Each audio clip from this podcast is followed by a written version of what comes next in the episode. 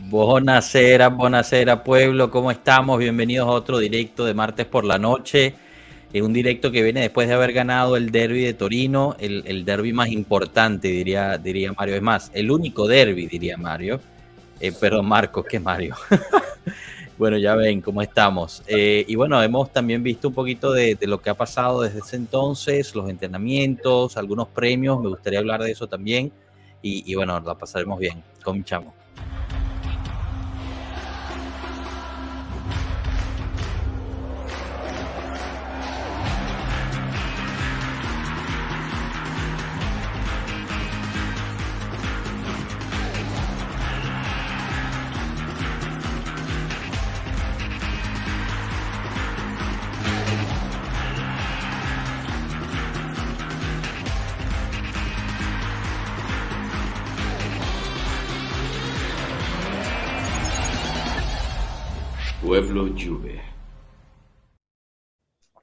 Bueno, bienvenidos todos. ¿Qué tal? ¿Cómo estamos? Alberto, Melo, Rafa, ¿cómo están? ¿Todo bien? Todo bien. Todo bien, todo bien. Bueno, Excelente. alguna esperanza de vida. Genial tenerlos por aquí. Y bueno, de nuevo, ya rapidito saludando aquí a la gente del chat. Erwins gana. Y él mismo se pone win. Fue justo el primero en llegar. Eh, gracias, Erwin, por estar aquí. Gracias, gracias por apoyar. Jalapa 3000. Apoyaré a la Juve en la Europa League. Bueno, mil gracias, Jalapa. Creo que este es este de Real Madrid, si mal no recuerdo. Jorge Aguilar, como siempre, chao pueblo, esperemos que no sea un espejismo como Sassuolo. Y justo por eso llamamos este episodio espejismo derby, ¿no? Eh, realmente es algo que, vimos una mejora o no. Aquí Raimundo Ruiz nos dice lo mismo, ¿no? No creo que sea un espejismo porque jugamos mal como siempre, solo que ahora se ganó bueno, ese es uno de los puntos que hay que, que, hay que hablar. Y, Pablo, gracias por estar por aquí. Y Santiago igual. Santiago, eh, te tenemos que tener de vuelta. ¿Cuándo, ¿cuándo puedes estar? Mándanos un mensajito, por favor, uh, para, para, coordinar. Bueno, gente, ¿cómo, ¿cómo vieron el derby? ¿Cómo lo vivieron? ¿Qué les pareció? Eh, digamos, primeras, primeras reacciones del juego que vieron el lunes, bueno, ayer el prof tuvo el match análisis, no sé si tuvieron oportunidad de verlo, pero, pero bueno, algunas cositas que dijo yo no las había visto durante el partido y la verdad es que me ayudaron a entender un poco más lo que pasó ahí, como siempre lo hace. Pero, pero bueno, ¿cómo, ¿cómo lo vieron? No sé, no sé quién se quiere animar a, a, a decir la suya primero. Pasamos con, con Rafa, dale bueno. tú pues. Bueno, este, yo, ojo, el Torino no estaba, venía, venía débil, eh, no había mucho más, eh, que no tenía mucho que ofrecer, pero me quedo con la imagen antes de arrancar el partido que vi a los muchachos haciendo un, rondo, o sea, abrazados eh, antes de arrancar. vi la intensidad de Dusan buscando pelotas, trata, mostrándose, quiero estar, quiero jugar, vénganse para acá. cuando quedan, eh, falla, pues el, el, Dusan lo busca y le dijo tranquilo, vamos a seguir y que el gol cae. Y bueno, al final también la, cuando metieron el gol, obviamente el abrazo de todos y, la, y, y, lo que más me gustó fue la reunión final. O sea, esto lo que me dice es que te desmonta las teorías de que el, el vestuario está roto, mm. eh, no queremos echar para adelante, estamos peleados con Allegri.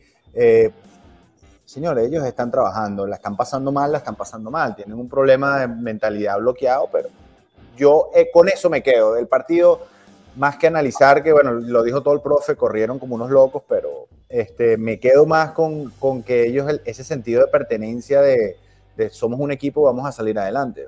No sé cómo lo vieron ustedes. Alberto, ¿tú tenías ganas de decir la tuya?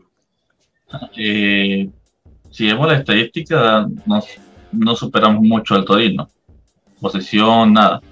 Pero lo que dice Rafael es muy cierto lo importante es que los muchachos tuvieron ánimo, tuvieron fuerzas, jugaron un poquito más con, con mentalidad y se les dio. Porque el chiste hubiera sido que qué pasa si cambian la mentalidad, las ganas y el resultado no se hubiera dado. Porque en un momento estábamos 0 a 0, no se, no se notaba nada, lo de quién pasó, cuadrado que pelotas para allá, pelotas para acá, alguna otra más equivocación. Pero lo que vino del gol de Dusan fue como que un respiro para todos, mm. ya que el esfuerzo, las ganas, el, el, venir de toda la polémica, todo lo que ha pasado, que lo llevaron al retiro, que se habló de que muchos estaban molestos, y la imagen que, que dejan es que vamos a esforzar, no nos está haciendo fácil nada, pero vamos a esforzar un poco más. Entonces ahí es donde coincido con Rafa de que eso es lo que queremos, que den el 100% y por lo menos trabajar fuerte. Si te gana un partido alguien porque tuvo mejor calidad, porque pudo definir mejor, es otro tema. Y hay que ver eh, otras cosas. Pero de los jugadores pedíamos esto, que, que tuviera un poco más de personalidad y fuerza emocional. vamos, podemos ganar y tenemos que ganar, como grupo sobre todo. Claro. Bueno, aprovecho antes de darle la palabra a Melo y a, su bebé de, Halloween eh, a, saludar a Cano y a Piero. ¿Cómo están, muchachos? Bienvenidos. ¿Qué tal? ¿Cómo están? ¿Qué tal? ¿Cómo van? Melo, cuéntanos, ¿qué, ¿cómo lo viste? ¿Qué sentiste? ¿Algo diferente a lo que, a lo que dijo Alberto y Rafa? Estoy de acuerdo con ellos, pero también vi, vi unas ráfagas de ganas. Este, no sé si cuando estamos en el chat hablando en el WhatsApp, hubo una, un momento que vi que este Danilo le pega unos gritos a, a, Cuadrado. Le dice, pasa la pelota. Le, le hizo una cosa como que, este, pero, y eso me di cuenta que Cuadrado en vez de molestarse, como que se agarró los pantalones y empezó a trabajar también. Vi como que entre ellos chequeándose, o sea, cuidándose las espaldas, también recordándose, mira, tenemos que ganar esto, ganamos, hay que ganar los puntos. Eso me gustó mucho. Este, todavía estamos bien, este, bien oxidados. Este, tenemos todavía ese problema, el que voy a decir mil veces, que todo el mundo me lo repite, es el problema mental. Este, pero yo creo que para la confianza de los juventinos, esta victoria es grande, esa es, es el derby de la mole. a mí no me importa que, que, la, que el, la Torino esté en Serie B, Serie C. La Tori, el Torino siempre le juega a la Juventus de tú a tú. ¿Cuándo fue el último derby de la mole que tuviste un 3 a 0, un 4 a 0 y la Juventus se los llevó por delante? Nunca. ¿Por qué? Porque eso, una cosa que siempre digo y que muchas veces hablamos, es que este, la Juventus quiere ganar el título. Los otros equipos entrenan para ganar la Juventus. Claro. A ver, eh, eh, antes, antes de pasar la palabra a, Cano y a Piero, a ver que, cómo, lo, cómo lo ven de lo que, o sea, totalmente de acuerdo con lo que han dicho, pero una de las cosas que a mí me, me llamó mucho la atención es que los muchachos se pudieron mantener dentro del partido durante todo el partido, que era lo que había faltado realmente en todo lo que va de la temporada. Aun cuando ganábamos, salíamos del partido. En este caso, quizás lograron hacer eso justo porque, porque este, no, nos, no nos metieron un gol, ¿no? Porque esa es la, cuestión. Cuando nos meten un gol es cuando empezamos a, salir del partido, empezamos a caer. Em, pero bueno, eso ya es, ya es positivo. A mí me llama mucho la atención la situación Danilo. Eh, yo estoy tratando de leer entre líneas las declaraciones que dijo, cómo se comportó en el campo, la alineación titular. Eh, yo soy de la teoría que, para mí dentro del grupo Danilo desbancó a, Bonucci. No oficialmente. No oficialmente, pero o sea, ya cuando Danilo agarra y habla de que antes del partido él, él habló con los muchachos, que después del partido él habló con los muchachos. O sea, eso es lo que hace un capitán, ¿no? Entonces, es que eso es lo que se vio en el rondo. El que estaba ahí hablando antes de arrancar el partido era Danilo. Era Danilo. de Bonucci, era Danilo el que estaba hablando. Se, se vio en la imagen. Exacto. Entonces, creo que es el jugador que, brasileño que más juventino puede ser ahora está celebrando cuando para, cuando para en defensa, cuando un remate lo tapa, celebra con el arquero.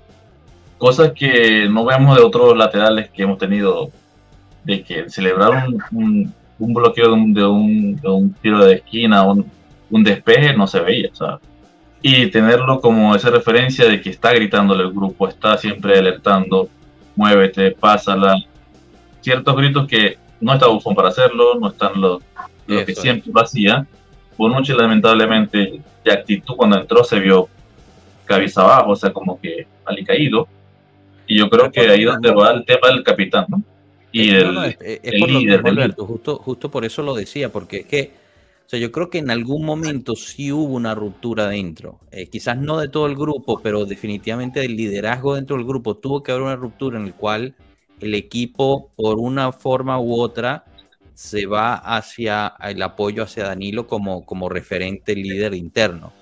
Ya ah, para afuera, Bonucci sigue siendo el capitán y lo va a tener la banda, etcétera. Pero, pero dentro del grupo, etcétera, eh, yo creo que se hizo una cohesión alrededor de, de, de de Danilo. Y justo me viene Chiellini a la cabeza porque Chiellini era el que celebraba, como tú dices, ¿no? Cuando, cuando había una, una, una buena acción de. Exacto, exacto. Entonces, a mí me parece súper, súper interesante eso y, y, bueno, hay que ver, ¿no? Cómo, cómo va fluyendo eso a futuro, si es así, si no es así, ya veremos. Pero, pero bueno, no sé, no sé si Cano y Piero tengan algo, algo que añadir o, si vieron algo diferente. Em, yo lo único que puedo decir es que le tienen que dar ya la banda de capitán. Este, yo creo que moralmente Bonucci ahorita no está aportando.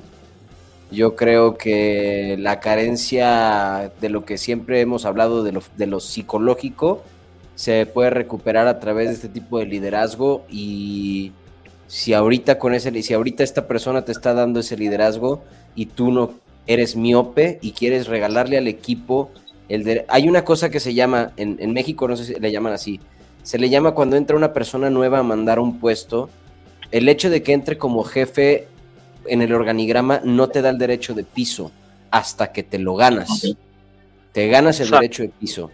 Y yo creo que Bonucci llegó sin mérito a la capitanía, solamente la jerarquía que tiene por el tiempo que lleva dentro del equipo, pero Danilo se ha ganado el derecho de piso, ha mostrado liderazgo sin importarle la jerarquía por predecesión de, los, de las personas que estén, hablando específicamente de Cuadrado. Eso que dicen de cómo grita, le grita a Cuadrado y le dice, cabrón, pasa mm. la bola. O sea, creo que se tiene que tener huevos para hacer un, para siendo un tipo que llevas tres años, le va a decir a este cabrón, güey, pasa la puta pelota, deja, haz tu trabajo. y que te tengan el respeto de escucharte también. Claro. Exacto, Y, que aparte te haga reaccionar al vicecapitano, ¿no? Claro, porque Cuadrado es vicecapitano. Es que, es que justamente, es que justamente ahí se, se ve ciertos detallitos que no se veían en toda la temporada, ¿no?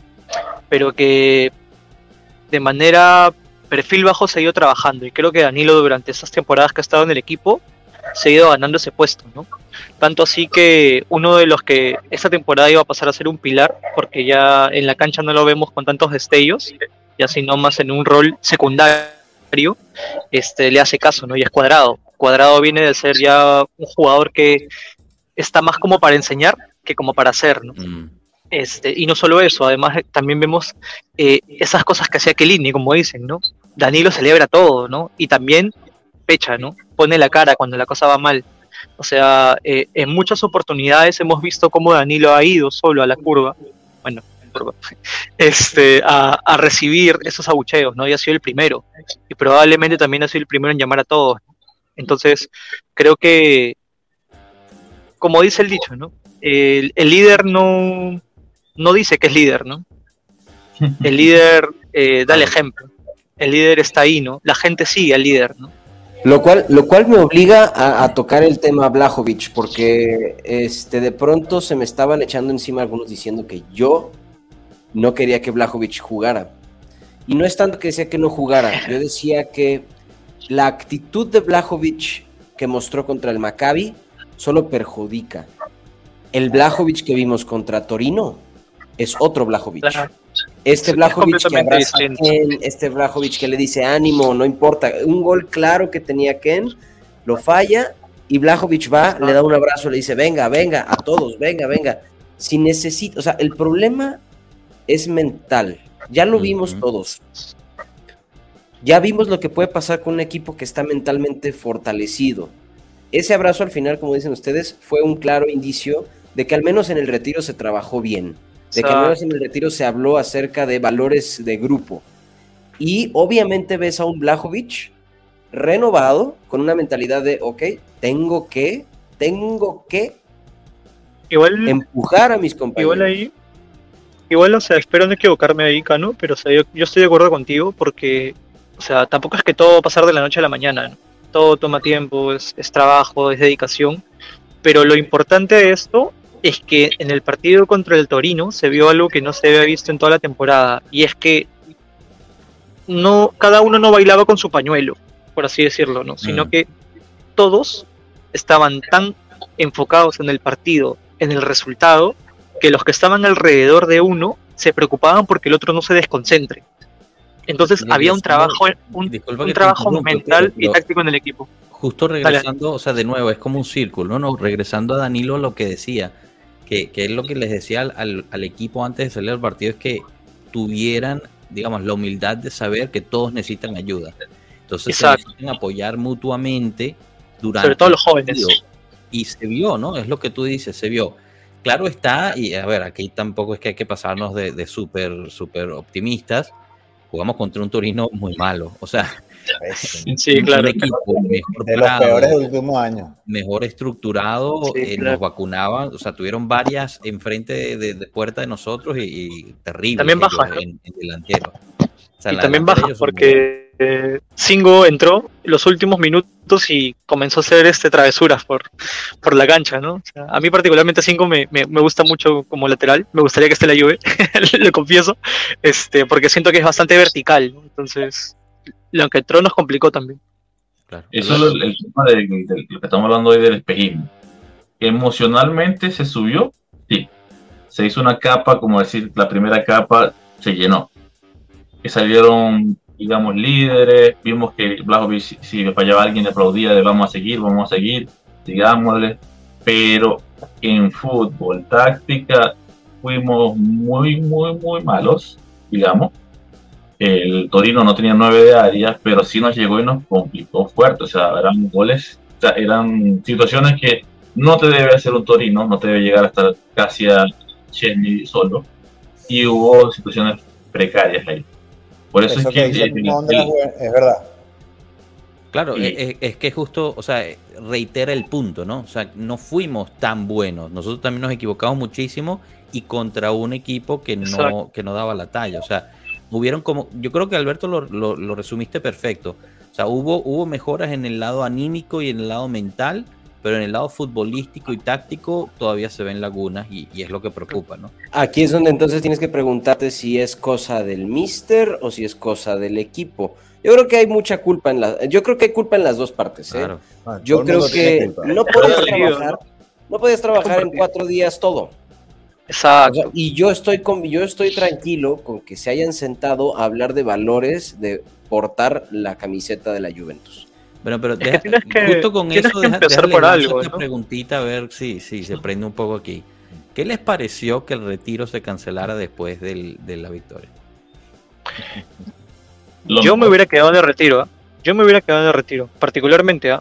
o sea, yo considero que se hubieran quedado, porque el mensaje que dan, o sea, a mi parecer, es eh, vamos a concentrar todos, tenemos un resultado positivo eh, engañoso y ya está.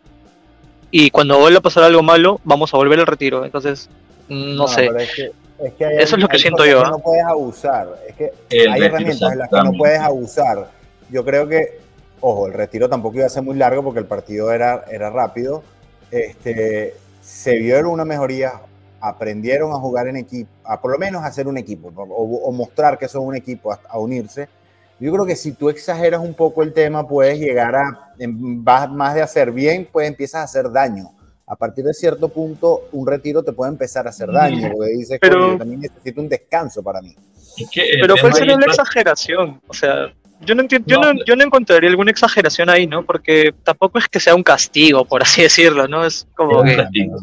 Es un castigo, ah. porque parte de esto estamos hablando de que son profesionales, mm. de que trabajan, es su trabajo, que quieren ir a, su casa, quieren poder eh, compartir con su familia y que una semana corta le hagas dos, dos días, perfecto, pero que después le des cinco días sin ver a la familia, sin compartir, eh, es todo un castigo. O sea, lastimoso, mm. como, dice, como veo, como dice Rafael, es bueno que se haga, se hizo dos días, perfecto, se vio mejoría perfecto y se les premió con el no seguirlo castigando. Ahora el tema está día a día. No, le da dos días y después lo regresa si tú quieres, pero no, pero no abuses con el tema de dejarlos pegados, pues, porque al final no va a ser contraproducente. Sí, sí, porque yo, la verdad es que, mira, a ver, yo, creo que se, quemaron ciertas cartas que no se van a volver a poder quemar. En especialmente la, la declaración de Agnelli. Agnelli no puede volver a salir hacer las declaraciones que hizo después de que ya lo hizo, porque entonces vas perdiendo potencia su declaración. Entonces tú cuando sacas el retiro después de literalmente 48 horas, porque eso fue, el retiro fue de 48 horas. O sea, ¿en qué cabeza cabe que tú resolviste todo lo que tenías que resolver en 48 horas? Imposible. Entonces, para mí el retiro sí es punitivo, o sea, sí es un castigo, por supuesto. Pero tú, tú cuando lo quitas después de que tuviste solo un, un resultado positivo, que sí se vieron mejorías, como lo dijimos, pero no, no resolviste casi nada. Y claro, es que es, engañoso. entonces, te estás quitando también autoridad a ti mismo como entrenador. Yo creo que la forma de haberlo manejado era, ok, ganamos, los muchachos se, se, ganaron una noche de casa o lo que sea, descanso, pero el lunes regresamos y retiro toda la semana hasta el Empoli. O sea, porque... dime. No sé si les parece a ustedes, pero eh, primero las declaraciones de Nelia, y Dios mío, o sea, hay que... La presión que hubo, el, yo como, o sea, si tuviera un jugador, ponerme en lugar de ellos, estamos mal, no, no nos sale nada, no le sale nada. Y nos llevan al retiro. Algunos dirán, perfecto, es culpa del otro, es culpa de aquel, pero la prensa se hizo tan grande y el malestar de algunos salió por, para la prensa. Y luego se hizo esa bola de nieve que todo el mundo quería explotar. Se hizo lo del Torino, se ganó, vamos a bajar los decibeles de estrés. Y el estrés es muy fuerte en, estos jugadores, porque si le está con una pistola encima cada juego, cada vez que patean y, no ve, y que ven que la tapa la izquierda es como que, Dios mío, ¿qué me está pasando? Y es una actitud que no se puede tener, están demasiado, digamos, nerviosos, estresados mentalmente y que esto hasta muscularmente afecta. Y hay que, perfecto, vamos a, ¿cuál es la, la idea? El retiro yo creo que fue más de hablarse, de gritarse, decir, mira, o empujamos todos o no para atrás todos. O sea, tan sencillo como es y tenemos que jugar con equipo. Porque tácticamente no hubo nada diferente. pero eso lo puedes hacer tranquilamente en una sesión de entrenamiento, ¿no? O sea, junto a todos 45 minutos antes, tengo una charla técnica, hablo con ellos, digámonos las cosas después de un partido y ya, ¿no? O sea, yo creo que el retiro más allá de eso es trabajar emocionalmente al jugador, pero también psicológicamente, ¿no?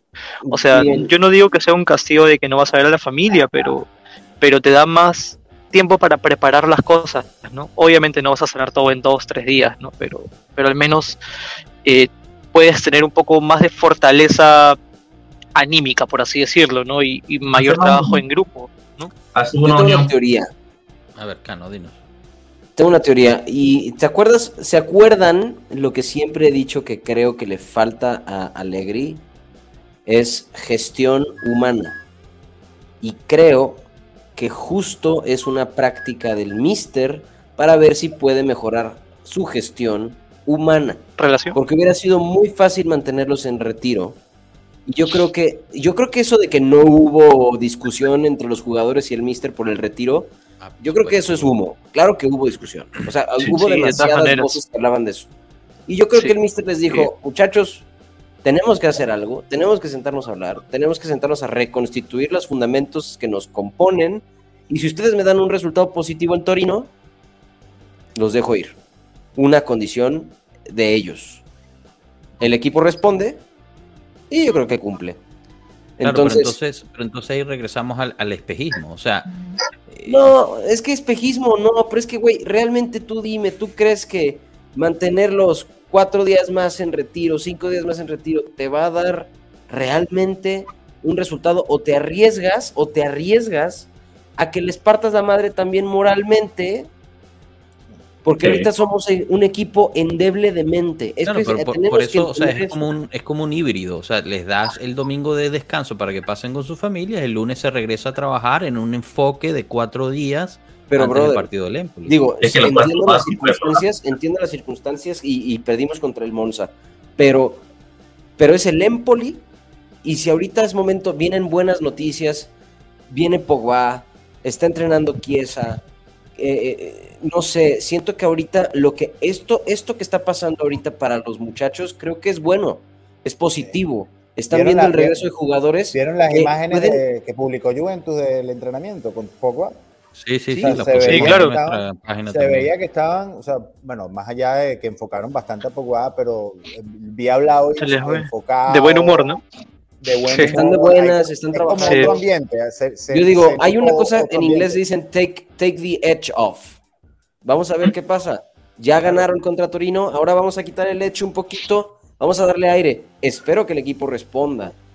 Y bueno, una, una, una cosa que bueno, no, y capaz que nuestros agentes en Turín no este, pueden revisar. Creo que están trabajando igual de fuerte que en el retiro, pero solamente en sus casas. Creo que hubieron dos entrenamientos al día hoy. Correcto. Entonces, y, bueno, almorzaron todos juntos, que fue toda una noticia. Eso también lo Que para mí, o sea, eso, eso, a mí la noticia para mí es, no estaban almorzando todos juntos. ¿Qué coño hacían? Eso eh, yo también lo leía si no entendí eso. Que como, o sea, ¿cómo me vas a decir que es un logro que estén almorzando juntos si tienes continuidad?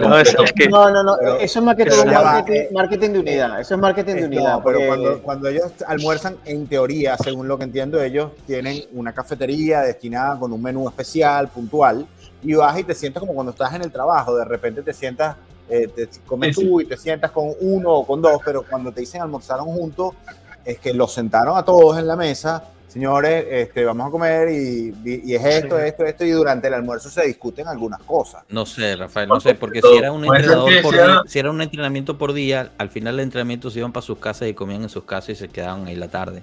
O sea, te, digo, yo creo que no sé, no, no había grupo, ¿no? O sea, o sea, hay que hay que también tener en cuenta que, o sea, eh, si bien todos los equipos eh, conviven, 24/7, por así decirlo, eh, los 365 días del año.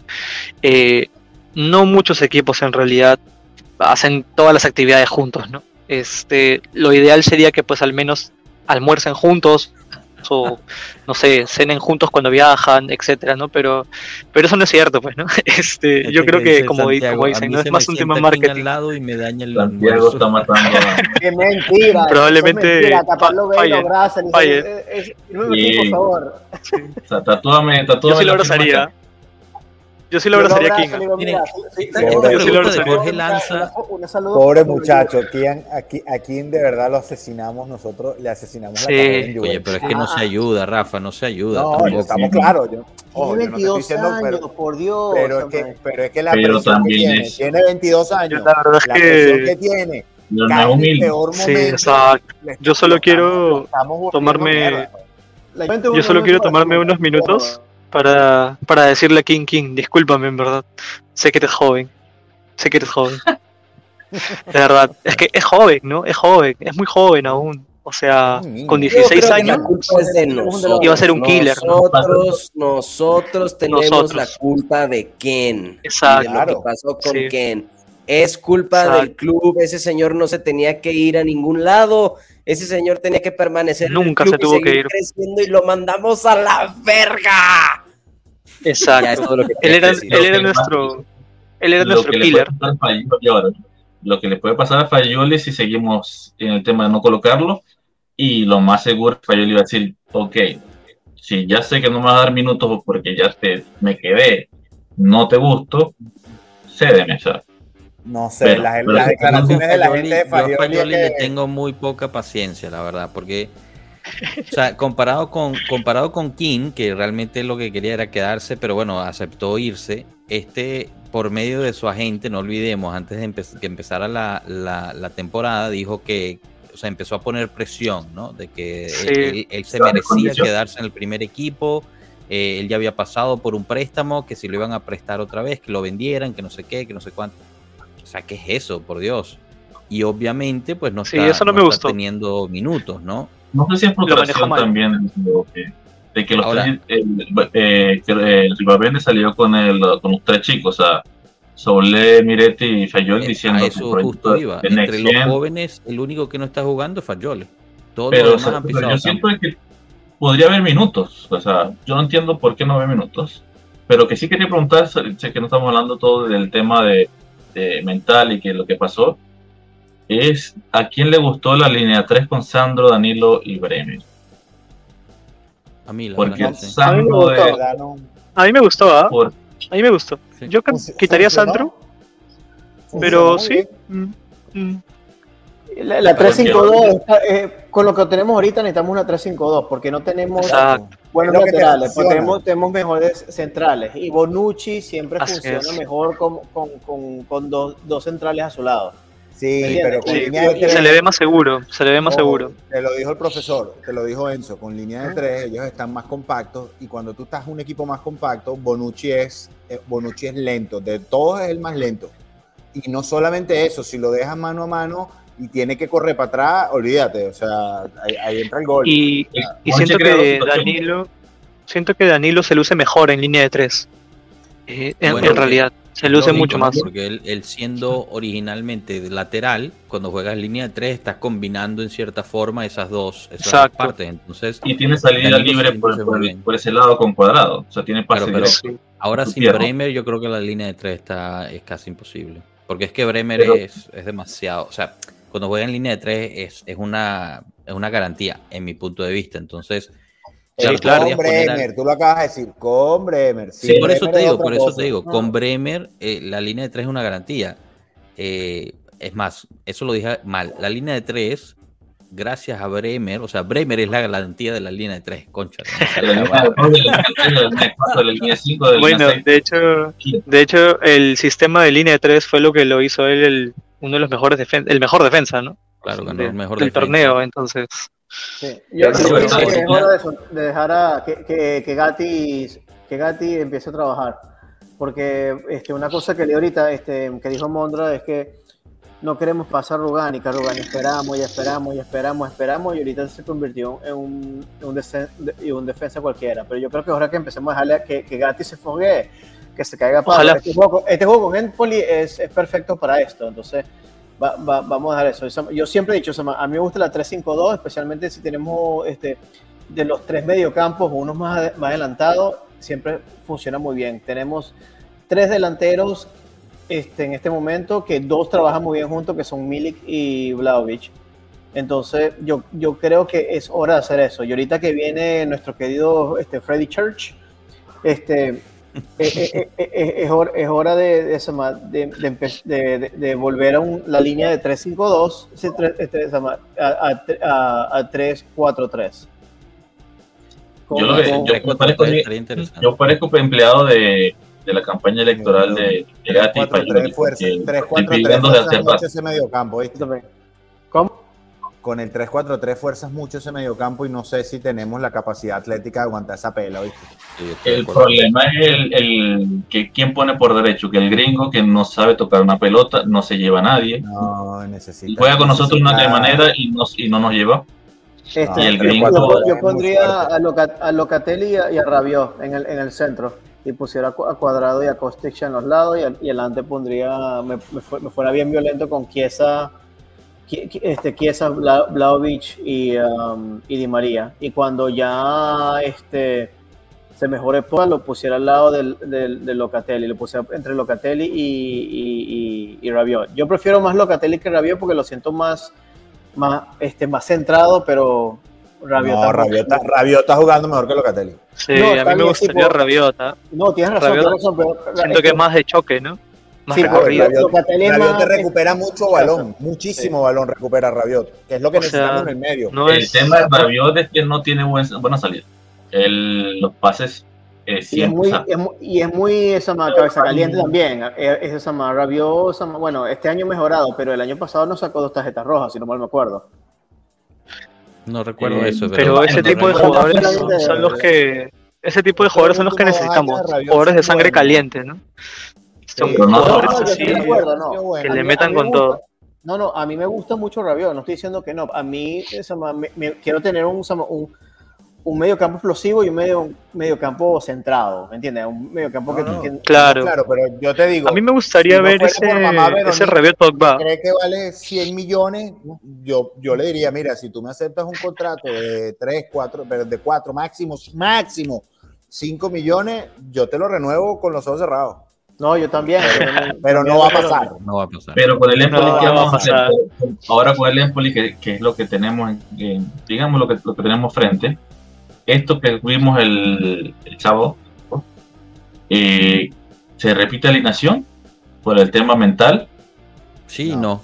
Bueno, juega, juega Gatti. O sea, para mí tiene que jugar Gatti porque después durante las semanas de toca ir a Champions. Entonces ahí no, no el, tema es, el tema es que tienes que colocar reemplazar a Bremer por alguien más físico como él. No puedes reemplazar, digo yo, porque cuando hizo el cambio en Torino, en el juego de Torino, yo me asusté cuando colocó Bonucci por Bremer porque dije, ok, pasamos de Meteoro a, un caracol. O sea, Gatti debería jugar con Pero- Danilo como otro central. Claro, o sea, no importa, esa línea de tres debería ser Gatti, Bonucci y Danilo, ¿no? Esa No, línea no, de tres. Para, para el Empoli, ¿O no, no? para el No, Empoli no. cuatro, Ah, no. cuatro, cuatro atrás. Yo Ah, van a jugar con cuatro esto. atrás. Sí. Mm. Sería Gatti. Bueno, entonces- Pero, pero sería te digo, pero los centrales serían Danilo por izquierda, que puede usar la izquierda, y Claro. eh, Gatti, Gatti jugando por derecha, o sea, como central Claro, de con- derecha. Y después tienes los, y después sí tienes los tus laterales, que me imagino que serán Sandro Cuadrado, y, ¿no? y cuadrado, pues. Y claro, descansa, sí, sí. Descansa Sí, pero Bonucci cuadra- ahí. Claro, Cuadrado. Sandri cuadrado. Uy, cuadrado. O sea que, y en el, y en el medio campo será Paredes. Paredes con Locatelli. Paredes, Rabiot y seguramente Ah, Paredes, Marquinhos. 4-3-3. McKenny debe salir a jugar. Yo probablemente creo, el, el Alegri yo no sé qué tiene, tiene un fetiche con McKenny. Este, Los videos secretos. Qué mal- Cano Qué mal, seña para fe- eso. qué mal fetiche, ¿no? Qué mal fetiche. Pero lo tiene. Dios Sí, mío. Tiene un fetiche. No, pero- A mí, a mí y el tema todos los jugadores.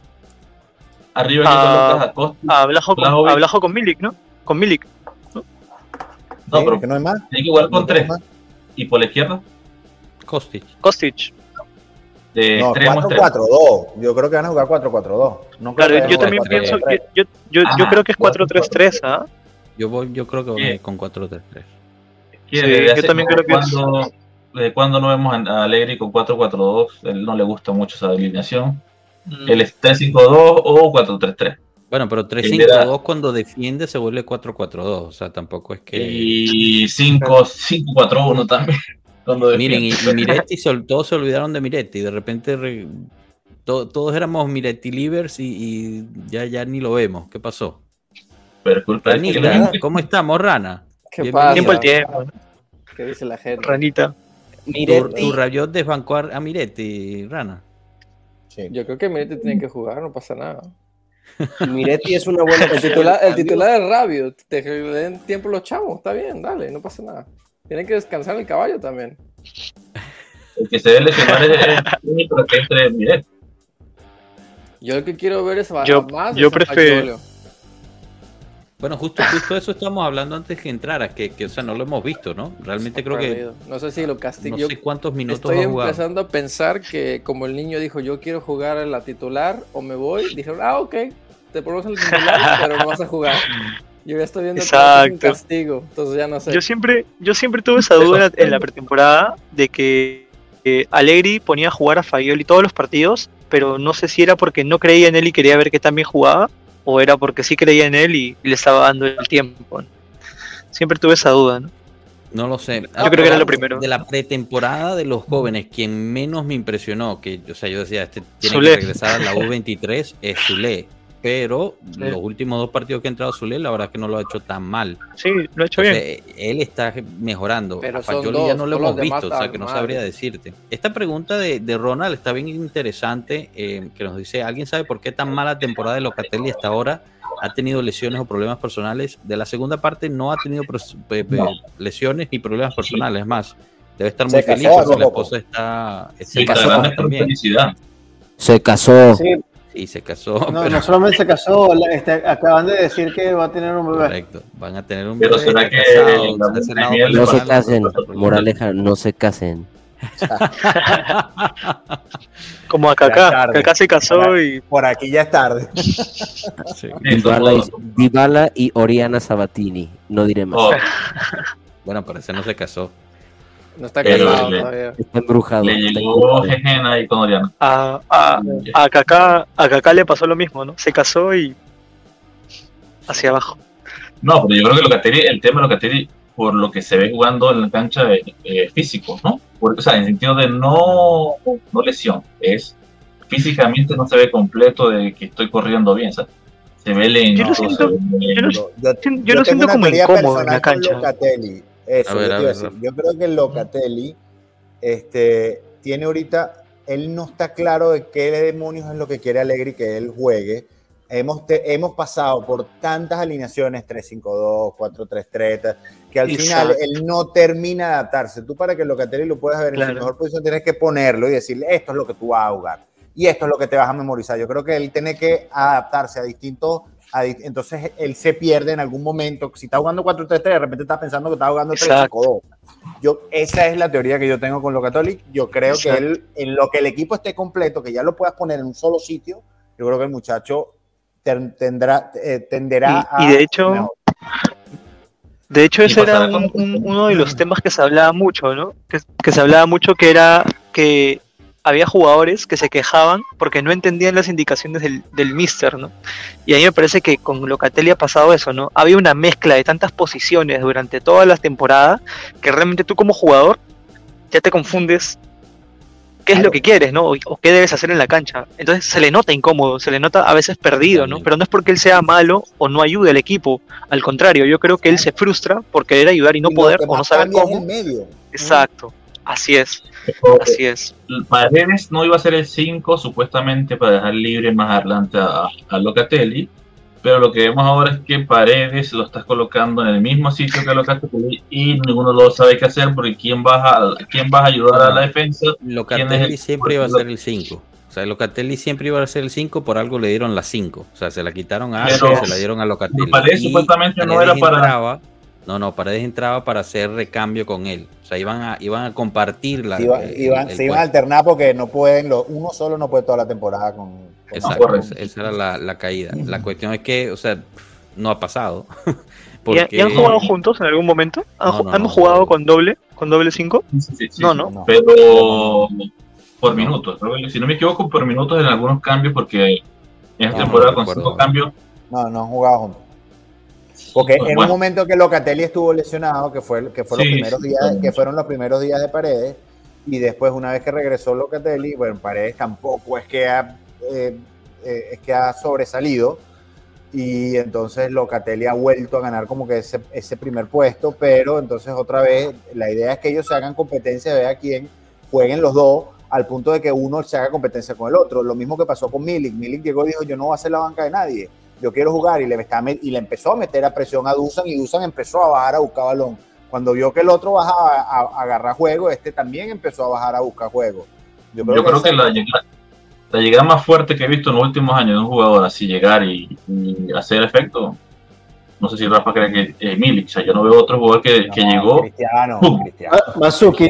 Masukic, No, no, me hablo de Cristiano porque Ah, pero, pero mira, está bien. Cristiano no, Cristiano fue algo que, una golosina que le pusieron a Agnelli frente, pero el hombre te metió en tres temporadas más de 100 goles en la Serie A. O sea, y destruyó el equipo. está bien, pero cuando tú traes a Cristiano o a Messi, o si te traigo a Mbappé mañana, ¿a quién vas? O sea, si te invertiste 100 millones, tú quieres que todo, el, el, hombre tenga los focos. O sea, para eso lo compraste.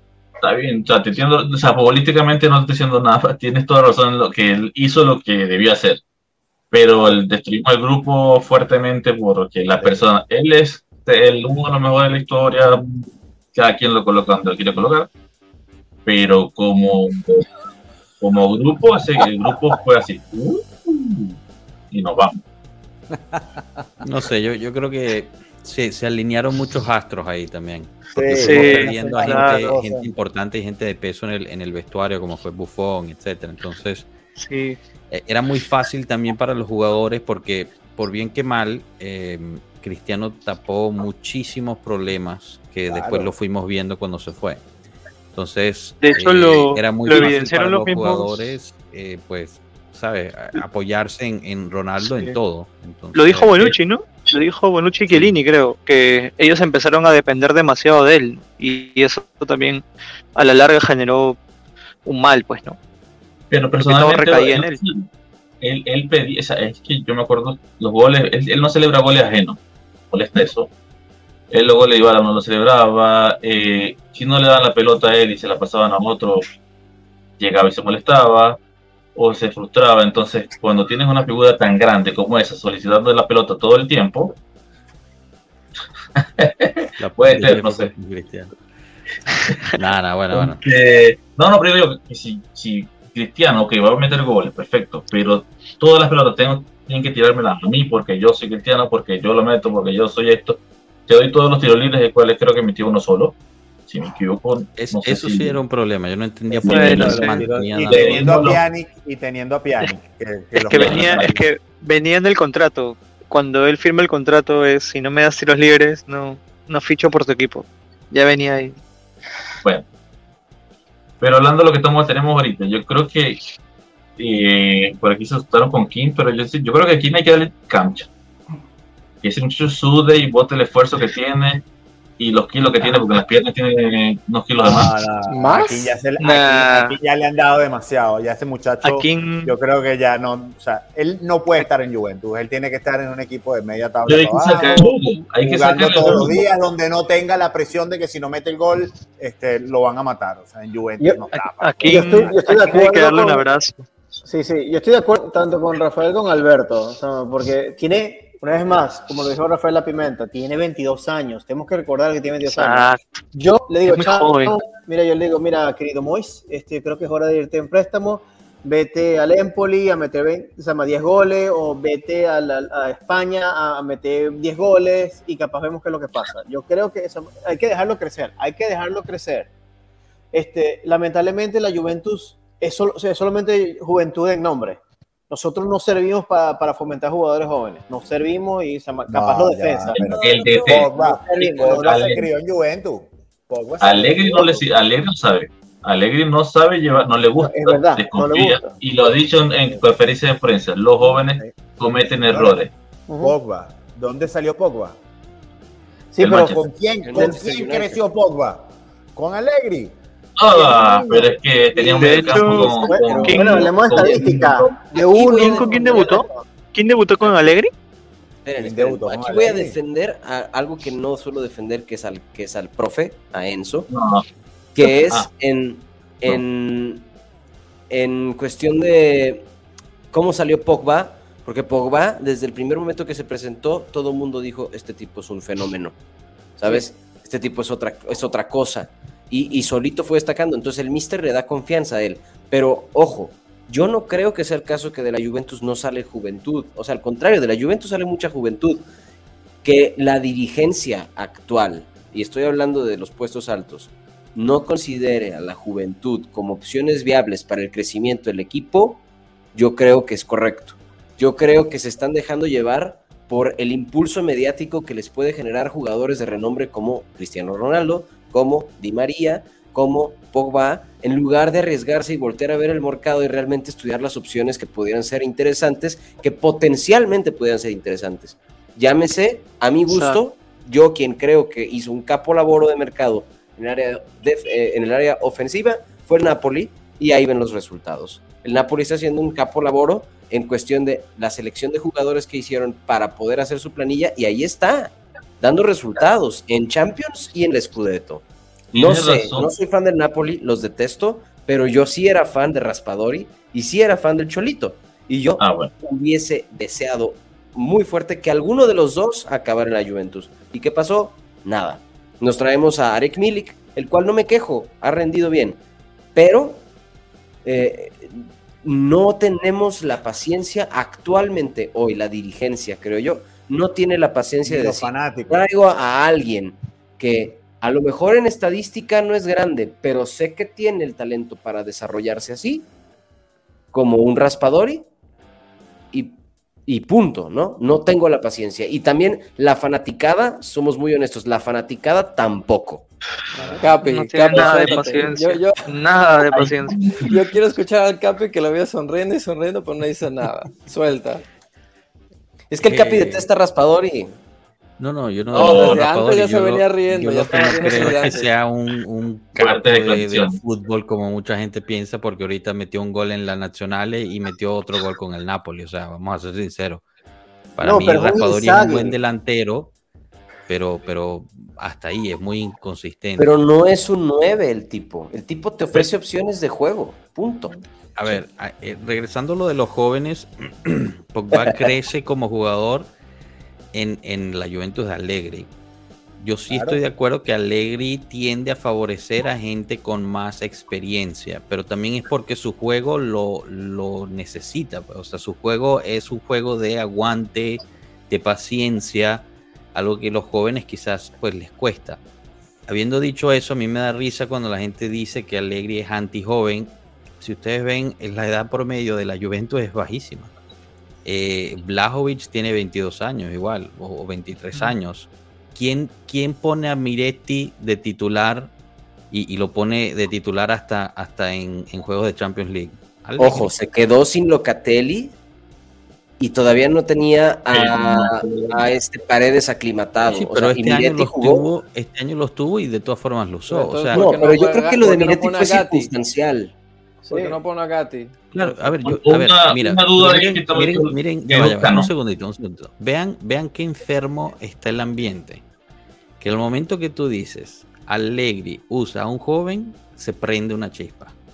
Ay, pero ¿por qué no pone a Gatti? Ay, pero ¿y, por qué no lo está usando ahorita? Y pero es verdad, pero es que verdad. Objetividad, objetividad.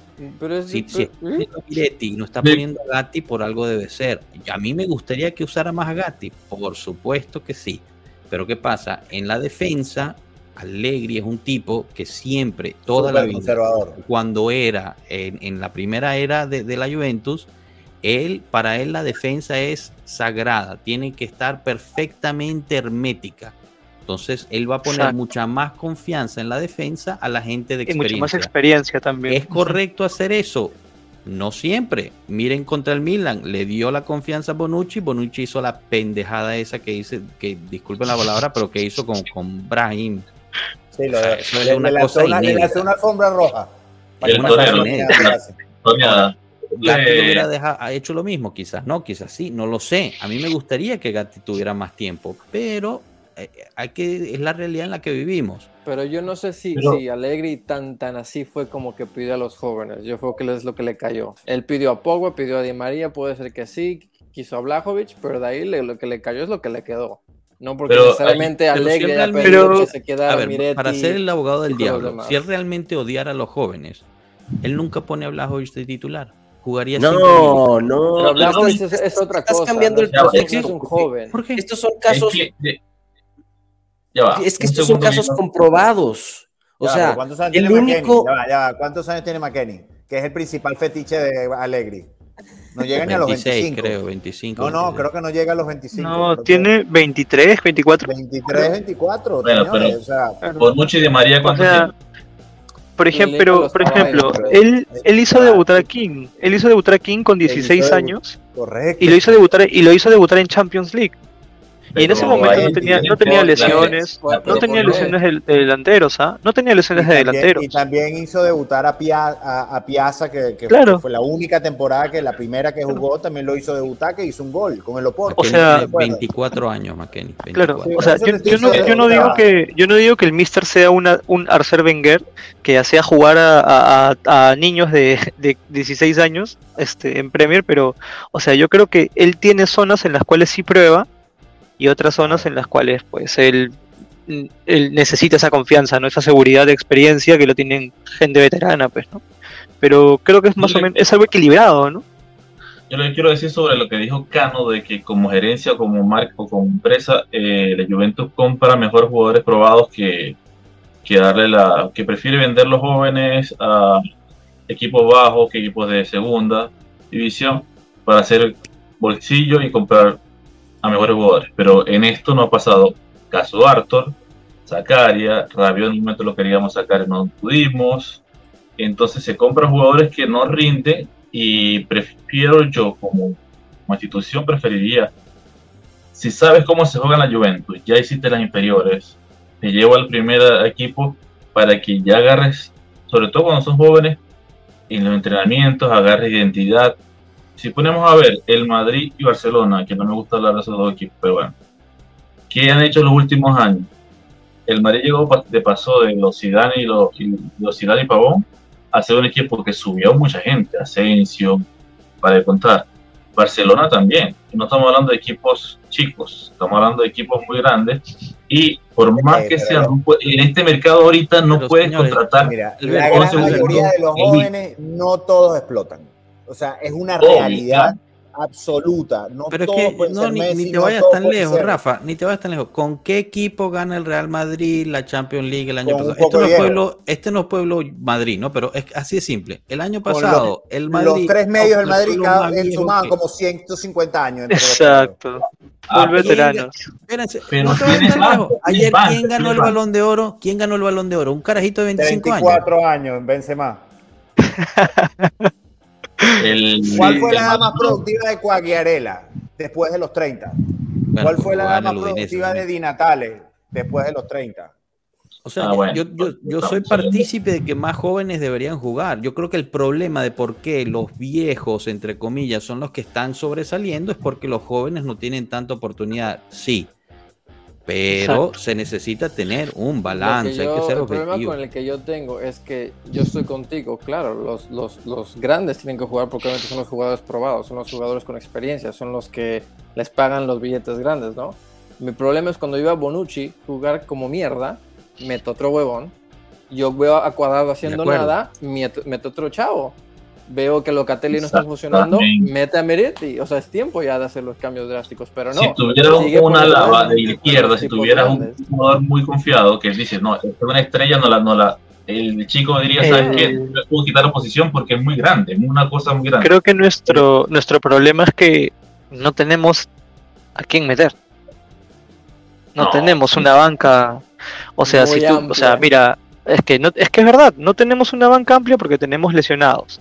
No tenemos jugadores que tienen esa continuidad o esa oportunidad de poder jugar. O sea, si tú me dices a mí que yo agarro y, y cambio a Barbieri por cuadrado, yo te digo, ok, lo hago. Y Joshua sabe de qué jugador hablo porque a mí Barbieri cuando lo vi jugar contra el Real Madrid me gustó porque fue un lateral que se iba hacia adelante que hace años que no vemos en el equipo. Pero, o sea, si no tiene la continuidad, ¿no? O sea, ¿a quién ponemos? ¿A De Giglio? Claro, eh, eh, eh, exacto, Chile está fuera. Por ejemplo, cuadrado. Cuadrado ahorita cada vez, o sea, cada partido termina siendo el peor de los partidos. Mm, ¿Quién sustituye a cuadrado? Hoy, o sea, hoy en día, en este, en esta juventud de este año, ¿cuál jugador puede sustituir a Cuadrado en el plantel? No hay. El nómina son dos jóvenes, Souley Tienes que buscar a No, porque Souley no te sabe defender, Souley es mucho más atacante. Souley es como Kostic, pero del lado, del lado derecho. Pero no hay, hay un tema también que, que debemos tomar en cuenta el mercado se hizo base central, de mediocampista, perdón. Pero laterales no tenemos. O sea, eh, no sé qué pasó. Hay que, hay que buscar al nuevo Zambrote, es lo que tenemos que hacer. Buscar un nuevo Zambrote que, juegue por allá arriba, que lo traigan para abajo. A ver, ¿quién, quién pasa? La misma gerencia. que, un pulmón, tiene 18 pulmones porque se corre con. La misma gerencia dijo que eh, se había enfocado un mercado para, para, el ataque y que después el siguiente mercado se iba a enfocar para, para la defensa. Laterales. Para laterales y obviamente ahorita también Pero es que también, o sea, y, y, la otra es que a mí me da risa que la gente, no, no, es que este, este tipo tal en la Bundesliga la está rompiendo. Ok. Kostic en la Bundesliga la rompía y en la Europa League también y jugar en Italia no es lo mismo. O sea, la gente piensa que es como FIFA. No, que tú agarras aquí y lo pones allá y es igual. No, pero estamos matando, el, mejor, mira, el, el, caso, el caso más evidente de que la, el campeonato no es el mismo es King. King en el París, de 9, le llovían centros, le caían pases y metía goles. ¿Por qué? Porque tenía más espacio, porque la marca, porque la marca no es como no es como en este campeonato, porque físicamente él estaba más arriba o más adelante que los demás, pero aquí no es así. Acá acá es como es cerrado, es más físico, entonces no hay espacios. Entonces se ve la diferencia, ¿no? O sea, ahí te, le una pregunta a todos. Si, el, si, el, equipo lo, lo dirigiera Gasperini como dirige ahora el Atalanta, o el fue jugar a como está jugando el Napoli, digamos, en sentido táctico, movimientos, rotación de pelota, o sea, todo lo que, ¿creen que King y, los delanteros tuvieran más chance? En realidad, porque estamos hablando de que somos, ahorita no, no, creamos una situación de juego, es una situación de gol súper clara. Si han habido goles, pero así que tengamos que lleguemos 10 veces al, arco contrario. Oye, ustedes vieron, ustedes vieron cómo Kim puso el pie para rematar la ah, hacia afuera como que si fuera un defensa. Cuando Klaus le lanza el balón no lo puede ni retener, lo empujó para adelante. El muchacho no está a la altura. Y él y es el que está jugando. Imagínate cómo están los demás. O sea, nosotros nos quejamos y a veces decimos yo quiero que juegue este, aquel, aquel, pero el que lo ve todos los días es el técnico. Si un jugador no está jugando, no es o sea, si el jugador es bueno, el técnico no lo va a dejar sentado. A menos de que el técnico diga quiero perder. Yo no veo ningún técnico que salga a decir yo quiero perder. Entonces, si Allegri no está viendo que los muchachos no están, no están. El único que estuvo en su momento fue Miretti y ahorita que regresó Rabiot, que va a regresar Pogba, señor, no lo van, no creo que lo vuelvas a ver eh, rápido. Correcto. A, ver, en la, cuestión de Gasperini, para responderte a, ti, Alberto, yo creo que mucha gente se olvida que Gasperini fue entrenador del Inter, con bastantes estrellas, y le fue extremadamente mal. Pero muy, hoy, hoy, en Atalanta. Porque yo me iba a ir más, más cercano, iba a decir, trajimos a Sarri y no funcionó tampoco. Entonces, claro. Entonces, a ver. Y era más ofensivo. Una cosa, yo no estoy, no le estoy quitando culpa a Allegri. Yo creo que Allegri ha, hecho bastantes decisiones malas, especialmente en este campeonato, más que el anterior. Me gustaría que usara más a los jóvenes más seguido. Que a, mí me gustaría ver a Miretti más tiempo en el campo. Me parece que lo está subutilizando, igual a Gatti. Pero bueno, como dice Rafa, él es el que lo ve todos los días. Yo no, me gustaría poder verlos todos los días y, poner ahí mi, mi cuchara y decir, mira, tienes que usar más aquí y acá ahora con el, como dice él, con el regreso de Pogba, mucho menos vamos a ver a Gatti, lamentablemente. Pero yo creo que el tema de cinco cambios y tantos juegos seguidos es lo que es lo que yo creo. Primero tenemos yo, mi persona, desconfianza en las decisiones alegres. Segundo, ya vemos que no, hay un temita con los jóvenes, uno dice que sí, otro dice que no, bueno, Mirete no va a haber minutos ya. Pero si estamos jugando cada cuatro días, hay nueve partidos, si no me equivoco, estos tres semanas. No, los números no, me, no los tengo ahorita. Pero si estamos jugando tanto, hay cinco cambios por juego. estamos físicamente se están rompiendo todo. ¿Por qué no usarlos? No digo que. ¿Sabes cuándo lo va a ver a los jóvenes? Si, si desgraciadamente terminamos en Europa League, que creo que es lo que nos va a tocar, ahí es donde los puedes lanzar un campeonato donde igualito lo vas a tener que jugar en, unos estadios lejísimos, ahí sí tú puedes lanzar a los jóvenes y le dices, bueno, dale, aquí está, aquí te lo pongo, aquí te pongo tu Fagioli, aquí te pongo el Miretti, aquí te pongo a Gatti. si me saco o no de la Europa League, es, tú de verdad, porque, porque Alegre o, otra cosa, la, pongo en, la Copa Italia, es lo que voy a decir. Copa Italia, sí. La Copa Italia. Una competición europea Ahí sí no estoy de acuerdo contigo, Rafa. Ahí no o sea, si tú realmente terminas en Europa League, tienes que ganar. O sea, sí, obvio, tienes que ganarla. De lujo, siempre, siempre. Va, va el Milan para la Europa League. Va el Barça para la Europa League. Vamos nosotros para la Europa League. No podemos experimentar en la Europa League. Está el Arsenal en Europa League. No, yo sé. No, pero no estoy diciendo que la vas a ganar. Tenemos chance nosotros. A ver, yo no estoy diciendo que porque llegamos a la Europa League la tenemos garantizada, pero tú, tú vas a la Europa League y tienes que jugar con la de lujo, o sea, no puedes. Coloca no todo al asador, todo lo colocas en el asador para ver qué pasa. no, tenemos ese lujo. Este Además, que si ganas la Europa League es una forma de calificarte para la Champions League, que si no lo logras hacer en la liga, Pero tienes si en la liga tienes cuatro puestos para llegar, que es en teoría más fácil de lo que te va a tocar Europa ah, League. Pero este año no, ¿en qué, posición estamos? No, no sé, ah, no estoy tan seguro. Por eso te digo, no estás seguro Europa League es más complicado. Estamos de octavo. O sea, igual, igual, igual, igual, todavía, igual todavía falta campeonato, pero, o sea, yo creo que lo mínimo que le van a pedir a Allegri es que si ellos se quedan en Europa League, si es que llegamos a Europa League, es que la gane o que pelee por ganarla, ¿no? Este, ahora, si él va a probar, sí, exacto. Ahora, de que él va a probar, va a probar jugadores, ¿no? Dependiendo del partido también, ¿no? Este, Ustedes ven al Maccabi Haifa ganándole a cualquiera de los dos equipos, al, Benfica o al París, honestamente. En caso pues al Benfica. Contra el Benfica podría ser. Al París le costó, ¿ah? al París le costó. La sorpresa que iba a dar que fue ganarnos a nosotros, olvídate, ya no hay. y pasa que le ganamos y lo, lo hablamos ese día eh, con unos niños que estaban sin comer. Mira, no, Rafa, te digo una cosa, si perdemos contra el Benfica, el Benfica ya está calificado, el, el Maccabi podría dar la sorpresa contra el Benfica en el último partido. Y ahí nos dejan fuera. Al París, le costó. ¿Cómo, perdón? nosotros, Sí, tenemos claro, que ganar, nosotros tenemos que ganar los, los partidos que nos quedan. Todos. Correcto. Y el, y, el, y- y el Haifa tiene que ganar por lo menos uno.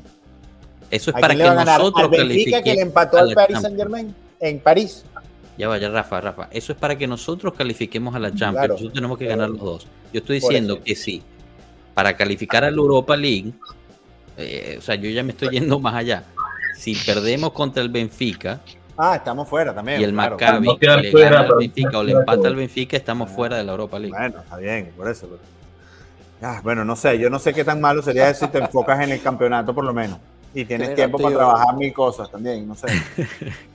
Que ya a está esta altura fuera de Champions, para mí, eh, oh, pero es que señores, fuera de Champions, ustedes qué es lo que están viendo, un campeonato que es de segundo nivel, que es la Europa League, donde tienes que jugar lejísimos, tienes que hacer mayor desgaste, con una temporada ya llena de lesiones, te- te- este, con un mundial en el medio, dice, señores, o sea, yo, yo, pasa que yo administro eh, recursos y para mí los recursos es, coño, yo veo más seguro enfocarme en algo que ya de por sí tengo deficiencia y tratar de asegurarlo que decir tengo que pelear en todos los frentes donde me voy a quedar sin nada. El problema de eso es que la dirigencia empezará igual que tú, Rafa.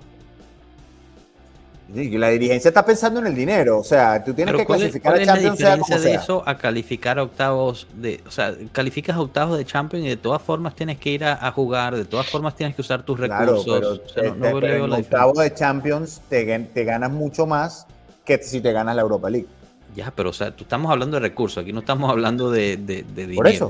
Tú Estás hablando de recursos de, de- seres humanos, o así lo entendí Ah, bueno, yo. ok, claro, pero lo que te quiero decir es, si tú pasas a octavos en, en- en- en Europa League, cumples un, cumples un requisito y además los derechos de transmisión, depende de cuántos pases, puedes ganar más o menos. Correcto, Necesita, estamos hablando que la Juventus tiene un problema entre todos, es, es financiero también. correcto. Si tú no pasas a octavos de en, Champions Champions, te toca Europa League. Europa League, por más que tú sigas avanzando, lo que vas a hacer es un desgaste que no te va a generar. El, te puedo decir que el Napoli va a ganar más clasificando a octavos de Europa League que lo que va a ganar el que gane la, Champions la- League. la- la- eh, perdón, de Champions League que lo que va a ganar el que gane la Europa Correcto, League. sí. Pero Sí. es malo lo que se gana Europa League Pero, por pero, ya va, para seguir en esa línea, la Juventus ganaría más tratando de ganar en Europa League y calificando y quizás ganar la final, o ni siquiera compitiendo en la Europa League. Exactamente. El Ingresos así tema en que tú tienes que garantizar para, la, para, la, para el bienestar financiero de la, de la Juventus en los próximos ejercicios, tú tienes que garantizar un puesto en Champions. En la, en la liga tienes cuatro puestos. Bueno, no sé si van a aplicar por fin el famoso cambio este que a los equipos grandes les van a dar como un repechaje después, porque creo que ese, ese proyecto, no- alguien que me corrija cuando arranca ese proyecto en, en, No, en la UEFA. 2023-2024, si no me equivoco. Ajá, bueno, ok. Entonces ahí tú tendrías por, eh, por, por peso del, del equipo, por Juventus, tendrías un chance de jugar un repechaje si no quedas entre los primeros cuatro. Pero tú necesitas, financieramente hablando, que la Juventus esté en Champions. Si no, vas a empezar un declive donde vas a tener que empezar a vender a Vlaovic, vas a tener que empezar a vender a Miretti, vas a tener que...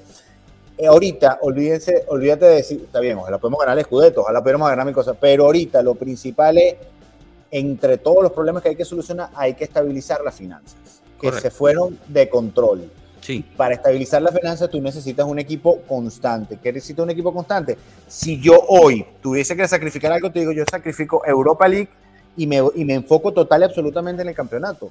Y los últimos dos equipos que lo hicieron lo ganaron. No lo creo Pero que lo vayamos a ganar, pero por lo menos lo ganaron, pero casi, pero lo ganaron, pero llegando a la final o llegando a las semifinales. O sea, eh, mi punto es que la misma Europa League, aunque te está imponiendo más en términos físicos, te hace jugar más seguido, te hace generar más rendimiento, lo que tú quieras. O sea, el Inter, el continuidad. Inter cuando gana eh, la liga, creo que quedó de, de segundo lugar en Europa League o, o de semifinal, ya, ya no recuerdo ahorita. O sea, eh, también ayuda eso, aunque, aunque Igual, no parezca. ¿Te- ¿Qué te parece, Rafa, si no jugamos Europa League y pasa lo que dice Joshua, que no teníamos tanta cohesión porque vamos a jugar domingo con domingo, y ya olvídate de cualquier Europa y no se dan bien los resultados? Es, es, yo no quiero ver a Continaza con, con ese estrés, va a explotar. Yo prefiero que los jueguen más, porque fútbol se dan puede pasar motivados. te, se te motiva el equipo, o sea, por más que sea ganar, así sea en Grecia te motiva. Cuando uno, cuando cualquiera gana, motiva, da ánimo. Imagínate poder llegar al partido de liga contra quien sea, digamos, sea contra uno de media tabla, y poder venir de una victoria entre semana con que se hizo goles, que Balajovic metió dos, que King no falló goles. O se, o se nos rompió la mitad del equipo. Se paró todo el mundo, que pararon el centro. Entonces, imagínate que llegar así con ese ánimo de que vienen, fuimos a Grecia, le metimos cinco a alguien que no me sabe, que, que no sabe a porquería lo que se ganó, pero se ganó plata, algo, ingresa a las arcas, y aparte se sueltan los delanteros, se suelta la, la jugada porque es horrible, y que aparte la, las tres, yo digo las tres ahorita de, esperar de domingo a domingo. Y si la cagamos el domingo y si nos va mal el domingo, ahorita la mentalidad del, equipo no es como antes, que nosotros todos teníamos, se va a ganar como sea.